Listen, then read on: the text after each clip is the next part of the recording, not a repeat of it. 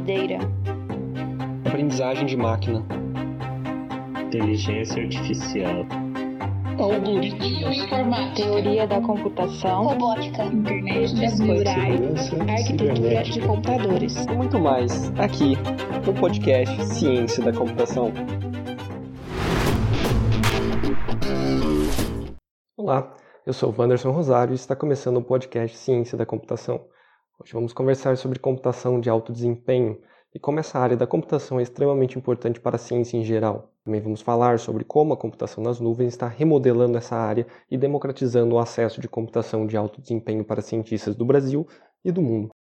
Seu computador pessoal sincroniza o trabalho que ele faz baseado num tic-toc de um relógio. A cada tique, o seu processador realiza em média quatro instruções, que podem ser uma soma, uma movimentação de memória, uma multiplicação, entre outras. Você já deve ter reparado que ao comprar o processador, a velocidade desse relógio interno vem descrito 1.8 GHz ou 2.5 GHz, que são 1.8 bilhões de tiques por segundo ou 2.5 bilhões de tiques por segundo. Se dissermos, para facilitar nossa conta, que um processador trabalha a 2 bilhões de tiques por segundo, ou seja, 2 GHz, isso significa que o nosso processador está realizando em torno de 8 bilhões de instruções por segundo. Isso em cada core. Um processador com 4 cores pode chegar a executar 32 bilhões de instruções por segundo. Em um minuto, seu processador executa em torno de 1 trilhão de instruções. Se cada uma dessas instruções fossem salvas em um arquivo de texto, ocupando 1 byte por instrução, teríamos em meio minuto um arquivo de 1 terabyte.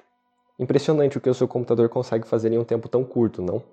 Apesar disso, para diversas aplicações científicas como simulações cosmológicas, incluindo pesquisas sobre o surgimento do universo, buracos negros, estudo de interações moleculares de remédio para câncer, previsão do comportamento de furacões, todas essas são aplicações que demorariam décadas ou séculos para serem executadas no seu computador. Para executar essas aplicações, então, precisamos juntar diversos computadores juntos, criando o que nós chamamos de supercomputadores, que hoje chegam na casa de 1 petaflop ou 1 quadrilhão de operações por segundo chamamos de computação de alto desempenho. E é sobre isso que vamos conversar com o professor Edson Borim, da Universidade Estadual de Campinas, a Unicamp. O professor Borim foi pesquisador da Intel Labs na Califórnia, onde recebeu diversos prêmios de reconhecimento como pesquisador. Sua pesquisa na Intel hoje está implementada nos processadores que você usa em seu notebook ou computador pessoal.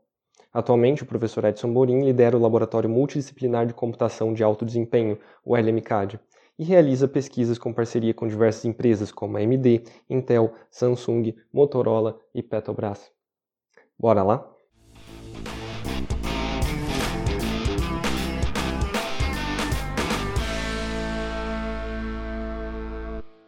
Professor Borim, primeiramente, é, obrigado por ter aceitado o convite de participar do nosso podcast. Bem-vindo.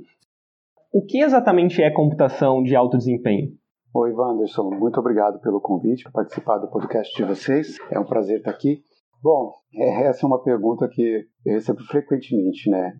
Em essência, computação de alto desempenho é o tipo de computação que você faz para resolver problemas que demandam muitas operações matemáticas, né? muitas operações computacionais. A gente diz que é alto desempenho porque ele está muito além da capacidade computacional de um único computador, tá?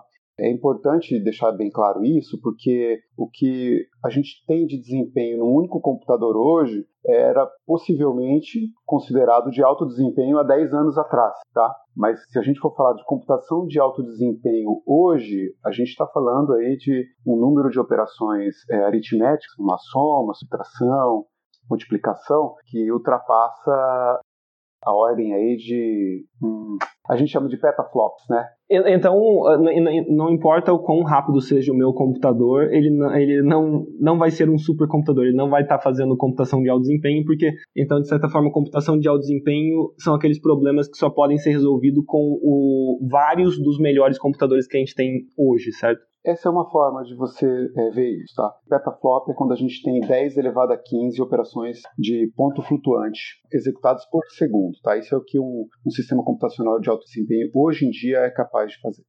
Que tipo de, de problemas são esses que exigem computação de alto desempenho, exigem a utilização desses supercomputadores? Essa é uma pergunta também muito interessante, né? O, muito do, da evolução da ciência, né, como a gente tem hoje, ela, ela vem da atividade experimental. Então, é, em termos técnicos, quando a gente fala do método científico, é, você tem é, um primeiro passo que é onde você é, desenvolve um modelo que descreve a natureza, né, ou descreve um fenômeno. Depois você faz um experimento para verificar se esse modelo ele consegue explicar aquele fenômeno, né? Então, por exemplo, vamos dizer que você é, inventou um modelo que descreve como ah, bolinhas de gude vão, vão andar de cada vez é, de forma cada vez mais rápida quando você soltar ela de cima de um prédio, né? Então você criou o conceito da aceleração da gravidade, enfim, né? você criou um modelo. É, como é que você descobre se esse modelo faz sentido ou não? Bom, você sobe lá no prédio, solta a bolinha e mede a velocidade dela em diferentes pontos da trajetória dela e vê se isso bate com aquilo que você está prevendo, tá? Inicialmente, esses experimentos eram feitos de forma física, né, no mundo real, você solta a bolinha mesmo, né? Ou, por exemplo, quando você está estudando como que um carro deforma, né, quando ele sofre um impacto com uma, um muro, você Antigamente você botava esse carro para correr numa pista e, e botava ele para bater com o muro e ver o que acontecia com o carro, né? No entanto, é, esse, esse tipo de abordagem ela tem um custo muito alto, né? E é, tem várias variáveis que afetam o resultado que são difíceis de se controlar. Com o passar dos anos, as pessoas começaram a perceber que era possível você modelar né, esses experimentos de forma computacional. Desde então, a gente vem tentando desenvolver computadores cada vez mais rápidos para conseguir é, executar esses experimentos computacionais de forma cada vez mais precisa. Né? Então, a chave aqui, no fundo, é a precisão. Né? Então, eu vou dar um outro exemplo que talvez seja mais tangível agora na, nessa época né, que a gente está vivendo de pandemia. Imagina que a gente está falando aqui do, do coronavírus, tá? Então, a gente está muito interessado em descobrir um farmacêutico um fármaco né, que ele seja capaz de inibir o vírus. A gente modela isso computacionalmente, né, usando lá é, modelos de átomos e moléculas, e aí você coloca isso para rodar no computador e você vê como que isso interage com o, o vírus. Né? Se eu tenho um poder computacional limitado, o modelo né, do vírus e da molécula que eu vou conseguir simular é, de certa forma, muito limitado. Né? Talvez eu consiga colocar uma única molécula para interagir com um único vírus e ver o que acontece. No entanto, se eu tenho um poder computacional muito grande, talvez eu consiga modelar o corpo humano inteiro, né? um conjunto de, de vírus né? e esse fármaco e ver o que, que acontece. Né? Inclusive, eu poderia tentar estimar quais são os efeitos colaterais da aplicação desse fármaco numa pessoa. Então, quanto mais poder computacional a gente tem, mais refinado e mais casos a gente pode estudar quando a gente está fazendo um experimento computacional. E é isso que dirige o avanço dos sistemas computacionais de alto desempenho, né? a necessidade por ter simulações cada vez mais é, precisas. Interessante. Então, a computação de alto desempenho ela é uma das principais aplicações suas, é, a simulação de experimentos científicos, certo? E, e você precisa de computadores cada vez mais rápidos porque os modelos se tornam cada vez mais rápidos e você precisa de simulações cada vez mais precisas tornam cada vez mais complexos, né? Você, tá, você trabalha com computação de alto desempenho na sua pesquisa. Que tipos de aplicações científicas você, você já trabalhou ou que tipo de aplicações você trabalha em acelerar ou executar com computação de alto desempenho? Bom, eu, a minha área é computação, né? Então, o meu foco está sempre na parte de computação. No entanto, a computação por si só não faz sentido quando a gente fala de computação de alto desempenho. Tem sempre uma aplicação por trás, né? Então, nos últimos anos, eu tenho interagido com pesquisadores de diferentes áreas para identificar problemas que demandam computação de alto desempenho para desenvolver tecnologias ou, não, né, ou métodos para fazer com que as simulações que são necessárias sejam realizadas dentro de um tempo aceitável. Né? É, como eu coloquei agora há pouco, a gente quer computadores mais rápidos para executar modelos mais precisos. Em tese, eu poderia executar modelos mais precisos com os computadores de hoje, mas eles vão demorar muito tempo. Tá? Então, ao longo desses últimos anos, eu interagi com pesquisadores né, e professores da área de engenharia, de matemática aplicada, química, né, entre outras, e eu tive a oportunidade de analisar o desempenho, paralelizar e rodar aplicações de diferentes áreas, né. Então, é, aplicações de dinâmica molecular, aplicações de métodos de elementos finitos e aplicações de processamento sísmico é são as aplicações que eu mais tive contato. Tá? Durante esse tempo eu tive a oportunidade de trabalhar com outras aplicações também, mas de forma muito é, superficial, eu acredito. Como, como esse tipo de pesquisa, como esse tipo de execução é feito dentro da universidade? Porque eu imagino que comprar um computador rápido para você jogar um jogo hoje em dia já é caro, certo? Se você comprar um computador top de linha hoje, você vai pagar muito mais que 10 mil reais. Comprar vários computadores é, muito rápidos é, deve ser muito mais caro. Qual é o custo e como a universidade tem acesso e financia esse tipo de pesquisa? O custo computacional é o, é o, principal obstáculo no acesso à tecnologia de computação de alto desempenho. Historicamente, essas máquinas elas custam muito dinheiro, né? E a gente está falando aí da, da, ordem de dezenas de milhões de reais, centenas de milhões de reais. Tá? Em algumas épocas, esse tipo de tecnologia também foi restrita a alguns países, né? Então, não estava disponível para o mundo inteiro.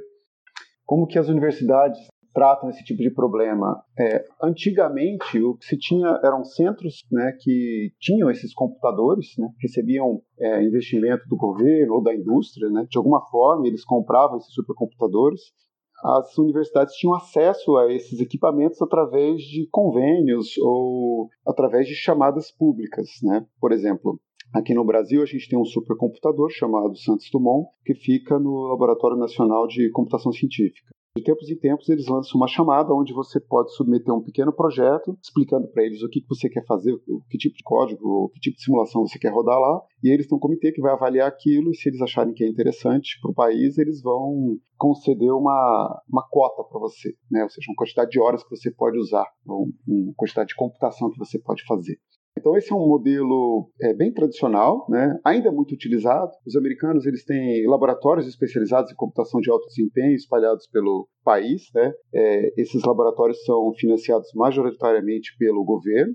Eles fazem é, pesquisa em diferentes temas, né? por exemplo, energia nuclear, é, dentro de cada um desses laboratórios e eles também têm convênios com as universidades para que os pesquisadores possam acessá-los. Algumas universidades possuem é, recurso financeiro para comprar esses computadores, né? Ou compram talvez uma versão intermediária desses computadores, né? Não seja o, o computador mais rápido do mundo ou um dos mais rápidos do mundo, mas tradicionalmente o, modelo é esse: você tem um centro que disponibiliza, através de chamadas, acesso a um, desses computadores. No Brasil, a gente tem uma rede chamada é, Sinapad, que contém diversos centros espalhados em várias universidades quando esses, esses centros são congregados, eles são chamados de Sinapad. No, na Unicamp, a gente tem o Senapad, que é parte da rede Sinapad, onde a gente tem computadores de alto desempenho lá. Né? Esses computadores, no caso do Senapad, já fazem um bom tempo que não são atualizados, então o poder computacional é, não é, é, tão competitivo hoje em dia. Né? Mas é só um exemplo para você ver como que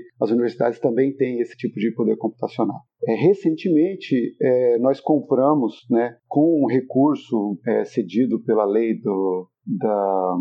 É uma das leis de incentivo à pesquisa que a gente tem no país, me foge o nome agora, faz com que as empresas que exploram petróleo no país elas tenham que investir uma porcentagem do seu recurso, do seu faturamento em pesquisa. Então, é, a Unicamp recentemente comprou um cluster de alto desempenho né, que contém vários computadores com recursos desse, dessa lei. É, pra você ter uma ideia, é uma máquina que nem é tão grande e ela custou da ordem de 3 milhões e meio de reais.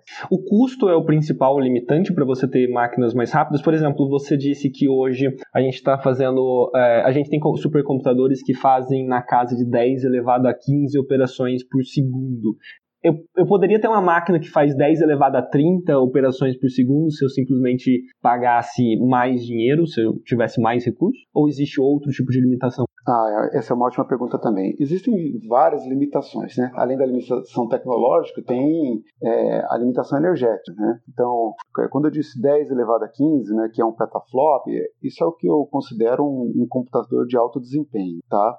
Talvez alguns computadores que tenham aí teraflops, né, com 10 elevado a 14, capazes de realizar 10 elevado a 14 operações de controle flutuante, possam ser considerados também de alto desempenho. O computador mais rápido do mundo hoje, ele já atinge mais do que 10 elevado a 16 operações de ponto flutuante por segundo, né, que é considerado é chamado de hexaflop, tá?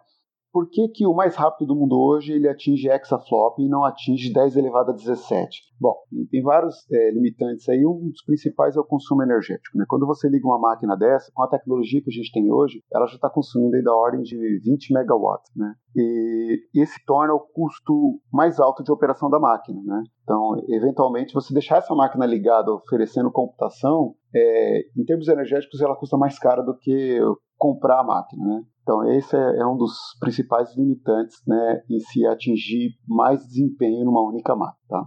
Então, mesmo que eu, mesmo que eu tivesse dinheiro para comprar uma máquina muito maior, essa máquina ia acabar gastando tanta energia que o preço seria simplesmente absurdo para pagar essa energia, certo?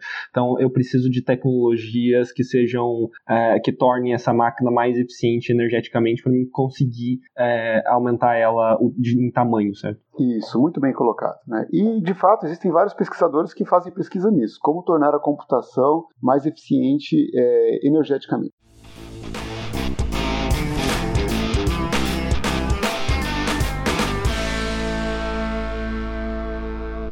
Aí entra o, um dos pontos do, do tema do nosso podcast hoje, que é você tem um custo bastante elevado em manter essas máquinas, como você disse, um custo energético, por exemplo, manter essas máquinas ligadas, você tem um custo extremamente alto para comprar esses equipamentos e o acesso desses equipamentos é, é feito de forma concorrente, né? Você precisa concorrer a editais, por exemplo, para usar o Santos Dumont, como você mencionou. Como a cloud surge e como ela pode ser usada usada para facilitar um pouco a vida dos pesquisadores em computação de alto desempenho ou que precisam de computação de alto desempenho para fazer experimentos científicos como o que você mencionou? Hoje em dia, quando você acessa a internet, no fundo você está acessando, você está se comunicando através da rede com um servidor, né? Você está acessando, por exemplo, a loja da Amazon, você está conversando através da internet com um servidor que está num dataset em algum lugar no mundo, tá? Como você precisa atender muitos clientes, quanto mais clientes você precisa atender, mais poder computacional você precisa, então mais máquinas você tem que ter no seu data center, né? O que acontece é que eventualmente alguns desses grandes é, players, né, como a Amazon, eles começaram a construir data centers muito grandes, né, para conseguir oferecer o serviço pra, uh, de qualidade nos momentos de alta demanda, por exemplo, como eles têm lojas, produtos, né, é, é, Thanksgiving e Black Friday são dois é, eventos é, importantes nos Estados Unidos que, quando chega nessa época, as pessoas tendem a comprar muito, né, então a demanda pelo uso da, da loja deles cresce e para conseguir vender né, e atender todo mundo, eles têm que ter um data center muito grande. Né? Então esses grandes data centers foram criados, né? A Google tem grandes data centers, o, o Facebook, a, a Amazon, a Microsoft, e eles perceberam que numa boa parte do ano as máquinas ficavam ociosas, né? Porque ele foi dimensionado para atender as demandas no, no, momento de pico, né? Onde está todo mundo querendo comprar. No entanto, tem várias partes do ano, como eu falei, que, que essas data centers ficam é, ociosos. E com o desenvolvimento das tecnologias né, de computação, né, que a gente chama de virtualização, foi possível você alugar partes desse data center para as pessoas, para terceiros. Né?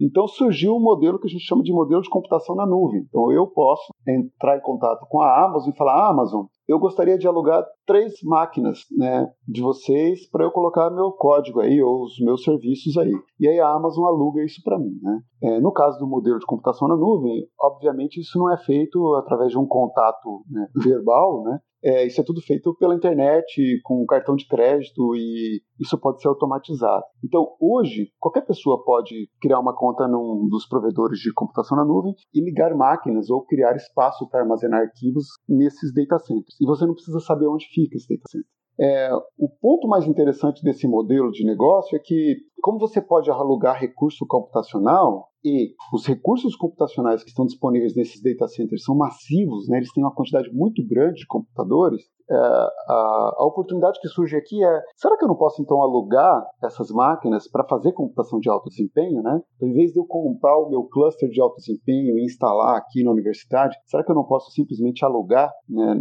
na nuvem esse um conjunto de máquinas e montar meu cluster virtual e usar esse cluster lá? É, esse é uma, uma oportunidade muito interessante, né? Tem diversos pontos, tem diversos desafios aí, né? Mas a, a oportunidade ela é interessante porque você adquirir um equipamento de computação de alto desempenho vai além daquilo que eu havia mencionado para você, que era o custo, tá? É, além de você ter que pagar pelo equipamento, que já é muito caro, você tem que manter ele funcionando, que também é caro. Você vai precisar pagar pessoas que vão ficar monitorando a refrigeração, a alimentação, a parte elétrica né, da máquina, manutenção, se tem alguma parte da máquina que parou de funcionar, é, manutenção do software também. Então tem um custo de manutenção né, é, desse equipamento que não é desprezível e Se você está em uma, uma região que o serviço de eletrificação não é estável, você ainda tem é, problemas maiores, como você ficar perdendo ou tendo baixa no serviço em função da eletricidade. Né?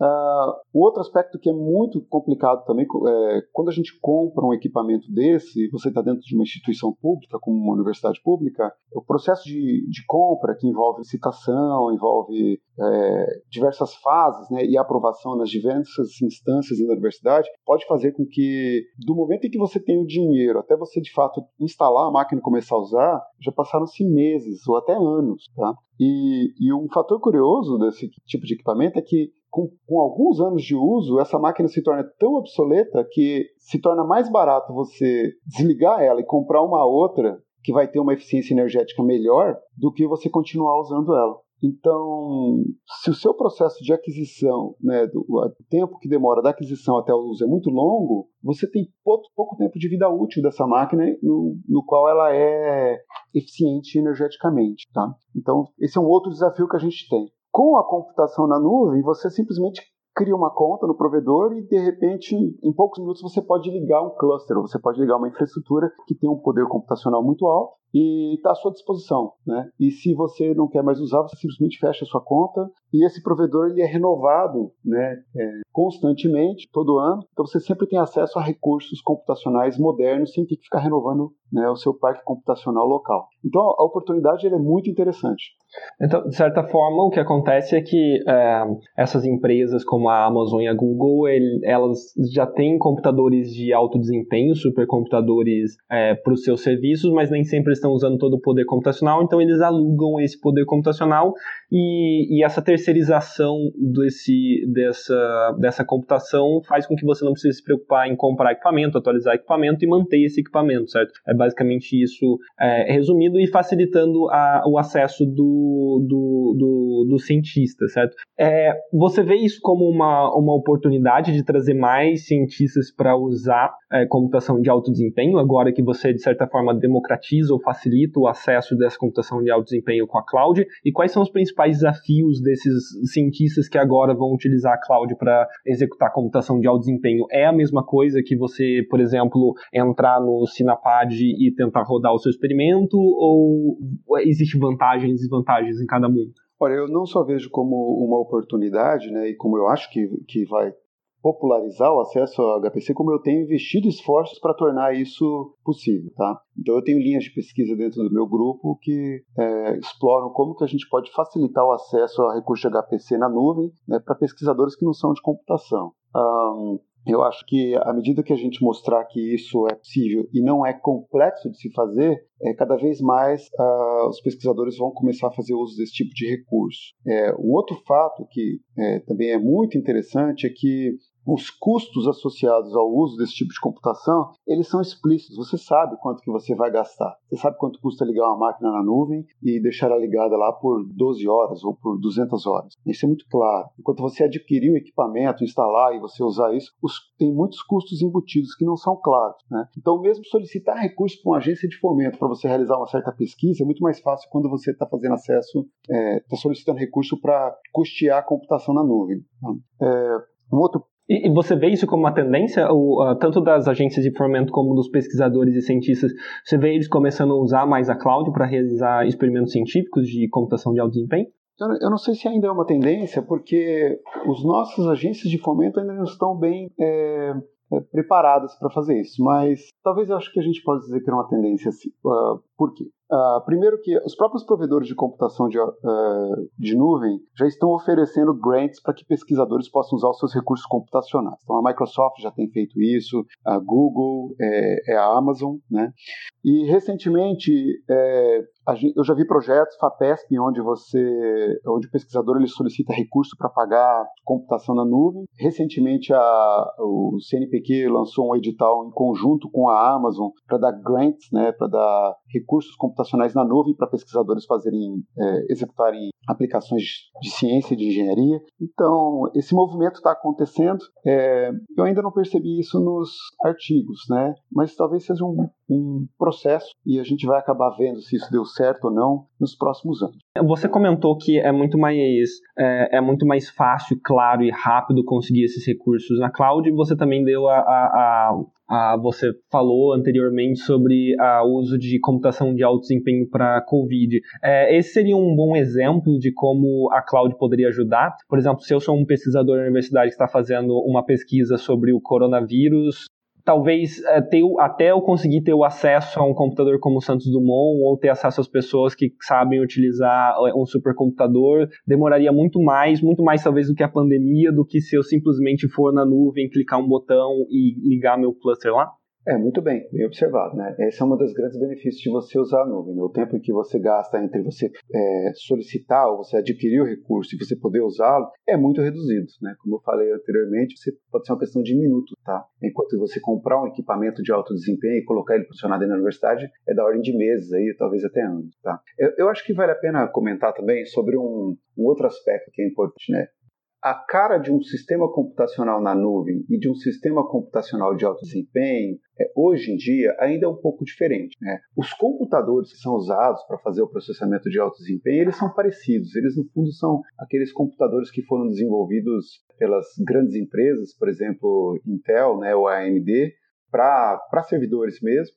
A diferença né, hoje em dia ainda está na, na tecnologia de comunicação entre essas máquinas. Né? Quando eles colocam essas máquinas nos data centers, né, na nuvem, a tecnologia de comunicação não é tão avançada quanto o que a gente encontra nos sistemas de HPC, né, os computadores de alto desempenho especializados. Tá? Então tem uma pequena diferença entre esses dois tipos de sistemas computacionais. Inclusive, esse é um dos desafios que a gente encontra quando a gente vai para a nuvem. Tá? Isso pode ser um desafio para algumas aplicações, mas tem outras aplicações que elas funcionam muito bem com esse tipo de, de mudança, tá? onde você não tem uma rede tão rápida. E aí tem uma tendência aqui que é interessante. Né? Cada vez mais a gente está percebendo o uso de técnicas de aprendizado de máquina para o desenvolvimento de modelos na realização de pesquisa científica. Então hoje está é, tá se tornando cada vez mais comum as pessoas usarem o que a gente chama de machine learning, né, que significa aprendizado de máquina, para resolver problemas de pesquisa.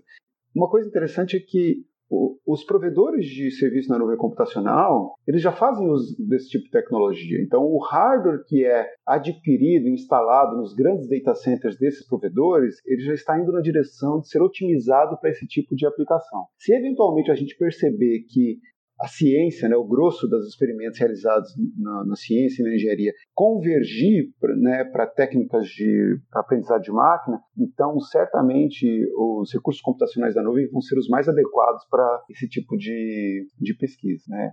Interessante. Então, é, a, a, os computadores de alto desempenho, eles ainda tinham uma infraestrutura, eles ainda têm uma infraestrutura um pouco diferente dos computadores que você tem acesso na nuvem. Mas como tanto as empresas como a Amazon e Google estão interessadas em deep learning, como os cientistas, essas duas tecnologias elas estão convergindo, certo? E então talvez no futuro é, um computador de alto desempenho e a nuvem sejam exatamente a mesma infraestrutura. Isso significa, é, você acredita que então nos próximos 10 10 ou 20 anos a gente pode ter um mundo onde a HPC seja, a, computação de alto desempenho ela seja totalmente substituída pelo, pelo uso de sistemas é, como a cloud?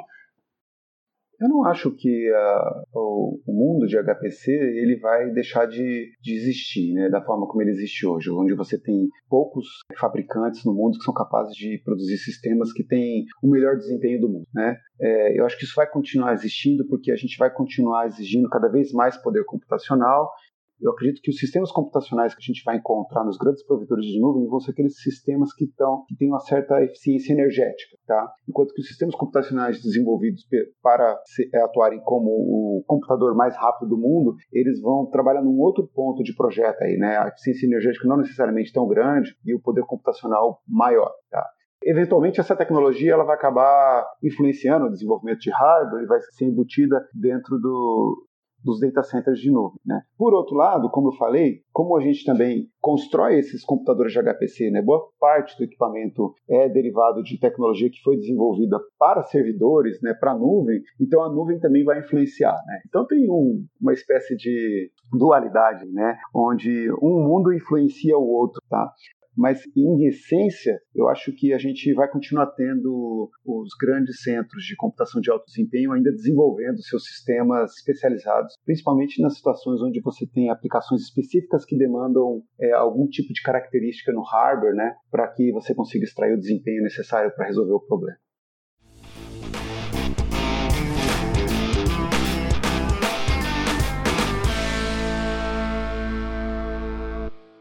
Que exatamente fez você ir para a área de ciência da computação? Como você escolheu a graduação em ciência da computação? Olha, é uma pergunta muito interessante. É, eu acho que Desde criança eu tenho é, uma curiosidade para entender como as coisas funcionam. Né? E isso me levou a, a olhar para o mundo da engenharia né? e, e de ciência com mais cuidado na hora de escolher os meus estudos. Então, na, quando eu prestei vestibular, eu, na verdade, eu comecei a fazer dois cursos ao mesmo tempo. Eu fazia ciência da computação é, de manhã na Universidade Federal do Mato Grosso do Sul e eu fazia engenharia elétrica numa universidade particular à noite. Né? Eu levei esses dois cursos, cursos por dois anos em paralelo, gostava muito dos dois, mas eventualmente eu percebi que eu não estava conseguindo dedicar o, aquilo que eu deveria dedicar para os dois, para ter uma boa formação. E aí, ao término do segundo ano, eu decidi focar em ciência da computação, que era o que eu gostava mais na época me divertia mais, talvez. Eu tranquei o curso de engenharia, né, eu não abandonei, e depois de um ano fazendo só ciência da computação, eu percebi que era aquilo que eu queria, eu, eu abandonei o curso de engenharia e me formei em ciência da computação. Durante esse processo, eu fui exposto, exposto para alguns desafios, né, alguns problemas. Os meus professores é, é, conseguiram me convencer de que era interessante trabalhar com pesquisa científica. Eu acabei fazendo uma iniciação científica e, eventualmente, ainda durante a graduação, eu decidi que eu ia fazer um mestrado. Então foi nos projetos de iniciação científica que você descobriu que você queria não se tornar um engenheiro elétrico ou um desenvolvedor de software, mas seguir a carreira acadêmica? É, o que é, foi na iniciação científica a primeira vez que você pensou em ser um cientista? É, é uma pergunta interessante, né? Eu nunca, eu nunca, eu acredito que eu nunca pensei de, é, em ser um cientista, né? Isso aconteceu naturalmente. Eu acho que o que, o, o que me levou a chegar onde eu estou hoje foram é, decisões pontuais, né? E oportunidades que apareceram, né? Eu, eu devo isso muito aos meus professores que me guiaram, né? Acredito que se eu não tivesse tido é, mestres que pudessem me mostrar as oportunidades, os caminhos interessantes, eu não teria nem é, feito uma pós-graduação. E valeu a pena? Ah, valeu. Eu gosto muito do que eu faço. Eu acho que pesquisa é é uma área é, muito motivadora. Né? Quando, a gente, quando a gente tem um problema para resolver, a gente consegue resolver esse problema, é, traz uma satisfação muito grande. E como eu faço para encontrar a sua pesquisa? E caso eu seja um aluno de graduação ou pensando em fazer ciência da computação e queira trabalhar com o senhor na, na pós-graduação como pesquisador, como eu faço para encontrar e fazer parte da sua pesquisa?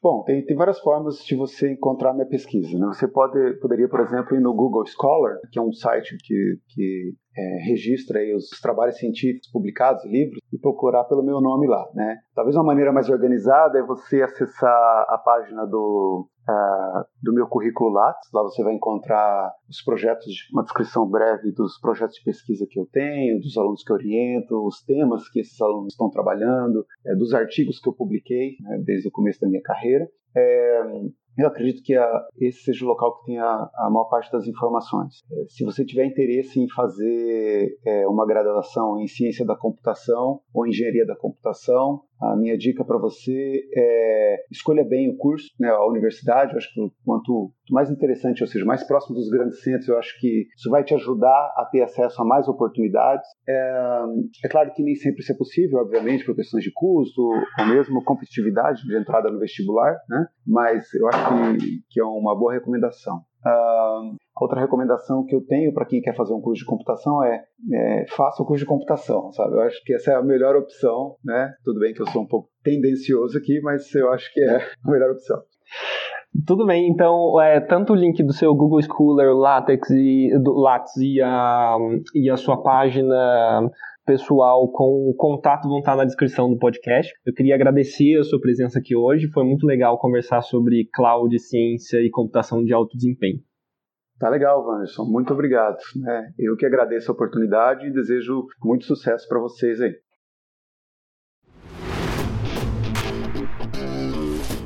E assim, chegamos no final do nosso episódio. Muito obrigado por ter nos ouvido.